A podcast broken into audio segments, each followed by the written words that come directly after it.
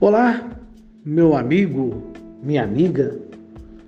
Estamos trazendo algumas observações no livro de Atos, capítulo 9, onde estaremos falando a respeito de um assunto muito importante relacionado à vida e a conversão do apóstolo Paulo. Até então, Saulo, o perseguidor. Saulo, respirando ainda ameaça e morte contra os discípulos do Senhor, dirigiu-se ao sumo sacerdote e lhe pediu cartas para a sinagoga de Damasco, a fim de que, caso achasse alguns que eram do caminho, ou seja, da fé, assim homens como mulheres os levasse presos para Jerusalém. Seguindo ele estrada fora, ao aproximar-se de Damasco, Subitamente uma luz do céu brilhou ao seu redor. E caindo por terra, ouviu uma voz que lhe dizia: Saulo, Saulo, por que me persegues? Ele perguntou: Quem és tu, Senhor? E a resposta foi: Eu sou Jesus, a quem tu persegues. Mas levanta-te e entra na cidade, onde te dirão o que te convém fazer. Seus companheiros de viagem pararam, emudecidos, ouvindo a voz, não vendo contudo ninguém. Então se levantou Saulo da terra e, abrindo os olhos, nada podia ver e, guiando pela mão, levaram-no para Damasco. Esteve três dias sem ver, durante os quais não comeu e nem bebeu. Meu amigo, minha amiga, vocês perseguem, percebem que Saulo ele pediu cartas com um plano, com um objetivo, com um projeto, consumir, perseguir, destruir, aniquilar o povo de Deus. Quando fala os que eram do caminho, podemos afirmar os crentes. Esse era o propósito, era o projeto, porque Paulo era zeloso nos fundamentos do que ele aprendeu, no que refere às leis romanas e ele era seguro e convicto nas coisas que ele estava empenhado em fazer. Isso ele fazia. Ele massacrava o povo, os cristãos, porque achava que as suas convicções prevaleciam e que o povo que eram do caminho, ou seja, os cristãos, não condizia com os princípios a qual ele aprendeu, a qual ele viveu e a qual ele defendeu. Por essa razão, vocês percebem que Paulo, ou seja, Saulo, até então, ele começou a perseguir os cristãos e como autoridade, com carta para fazer tal trabalho, para empenhar em tal projeto, mas o seu plano ele foi frustrado ao chegar em Damasco, aonde o Senhor já estava dando um basta, um basta. E vocês perceberam que ele caiu por terra e ouviu uma voz que dizia: Saulo, Saulo, por que me persegue? Meu amigo e amiga, logo após todo esse quadro, todo esse acontecimento, o Senhor se identificou, os que estavam com ele não entenderam, ouviram a voz, não entenderam, gerou-se uma grande confusão, mas a perspectiva, o plano divino, o plano do Senhor Jesus, através da sua ação em dar um basta naquele quadro, o Senhor veio mudar aquela situação, aquele quadro e fazendo de Saulo, trabalhando na vida de Saulo, um instrumento de suas mãos. E a palavra fala que ele emudeceu. A palavra fala que ele não falava, ou seja, estava cego. Cego. E por esta razão, ele foi levado por ordem do Senhor para Damasco, onde ele teve por três dias sem comer e sem, sem beber. Gostaria que vocês observassem bem. Havia em Damasco um discípulo chamado Ananias, onde o Senhor falara com ele, dara-lhe uma orientação, uma ordem, e automaticamente ele se posicionou, eis-me aqui, Senhor. Mas quando ele ouviu falar o que o Senhor estava lhe ordenando, dispõe-te, vai à rua, que se chama direita, e na casa de Judas procura por Saulo. E logo Ananias de pronto ele diz, Senhor, eles perseguem os cristãos. Ele é um homem mau, um homem que fez o teu povo sofrer, um homem que fazia tudo contra o teu povo, contra a tua vontade. E quando Ananias viu toda aquela situação, todo aquele quadro, o Senhor disse: que ele teria que ir aonde estava ali aquele homem, na casa daquele homem Judas, e o Senhor disse: impõe-lhe as mãos sobre a vida de Saulo para que recupere, para que recuperasse a vista. Ananias, porém, respondeu: Senhor, de muitos tenho ouvido a respeito deste homem, quantos males tem feito aos teus santos em Jerusalém? E para que aqui trouxe autorização dos principais dos sacerdotes para prender a todos os que invocam o teu nome. Mas o Senhor lhe disse: Vai, porque és para mim um instrumento escolhido para levar o meu nome perante os gentios e reis, bem como perante os filhos de Israel. Pois eu lhe mostrarei quanto lhe importa sofrer pelo meu nome. Então Ananias foi entrando na casa, impôs-lhe as mãos, dizendo: Saulo, irmão, o Senhor me enviou a saber o próprio Jesus que te apareceu no caminho por onde vinhas, para que recuperasse a vista e fique cheio do Espírito Santo. Imediatamente lhe caíram dos olhos como umas escamas e tornou a ver.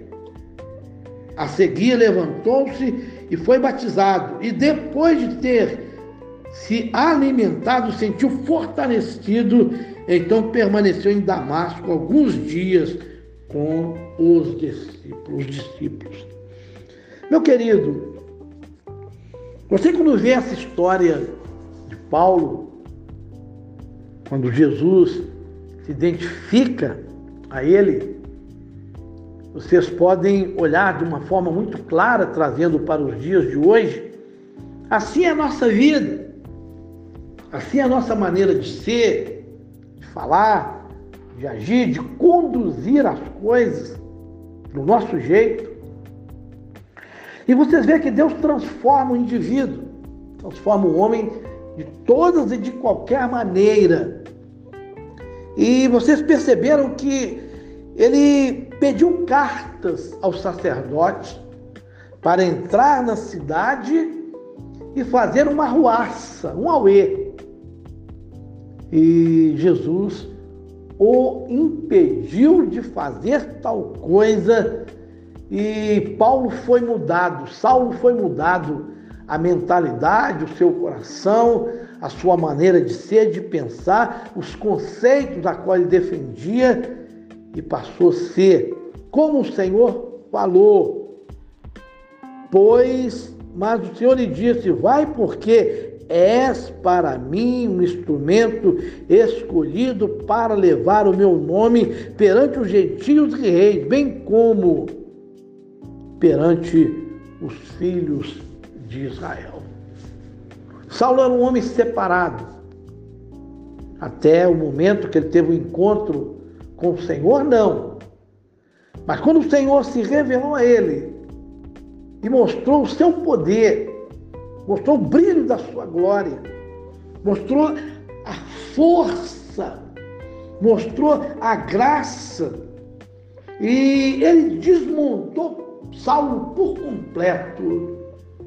Saulo caído, Saulo praticamente sem força e nem poder mais questionar aquela voz que ele ouvia, quem falava com ele, e ele perplexo naquela situação, ele só tinha uma coisa: ser conduzido ele não podia fazer mais nada, ele precisava ser conduzido para algum lugar para que alguma coisa acontecesse, além do que aconteceu. O Senhor se manifestar em glória sobre a sua vida e mostrar-lhes verdadeiramente quem era, quem ele era, quem ele era. Jesus. Jesus de Nazaré, o Todo-Poderoso. Meu amigo, minha amiga, que essa palavra possa te preencher, você possa estar trazendo para outras pessoas, para que possam ouvir essa palavra de vida, essa palavra amiga, e uma vez compartilhando, alguém receberá uma bênção, da mesma forma que Saulo recebeu. Saulo, ele foi mudado o Senhor impactou Saulo. O Senhor mostrou a Saulo que existia valores maiores do que ele defendia. Valores esse em favor da vida. Valores esse que trazia às vidas uma possibilidade de ser transformado e fosse alcançado por Deus através do seu Espírito Santo e através da vida que o Espírito Santo dá àqueles que são transformados pelo poder de Deus. Deus abençoe, meu amigo, minha amiga. Nós finalizamos aqui nos dois últimos versículos, o 18 e 19. Imediatamente lhe caíram dos olhos como umas escamas e tornou a ver. A seguir levantou-se e foi batizado. E depois de ter se alimentado, sentiu-se fortalecido, então permaneceu em Damasco alguns dias com os seus discípulos. Ele estava fraco, estava cego, três dias sem comer, sem beber, e quando veio a graça, veio o poder, veio a resposta, veio o selo de Deus sobre a sua vida, meu amigo, minha amiga, Saulo foi batizado.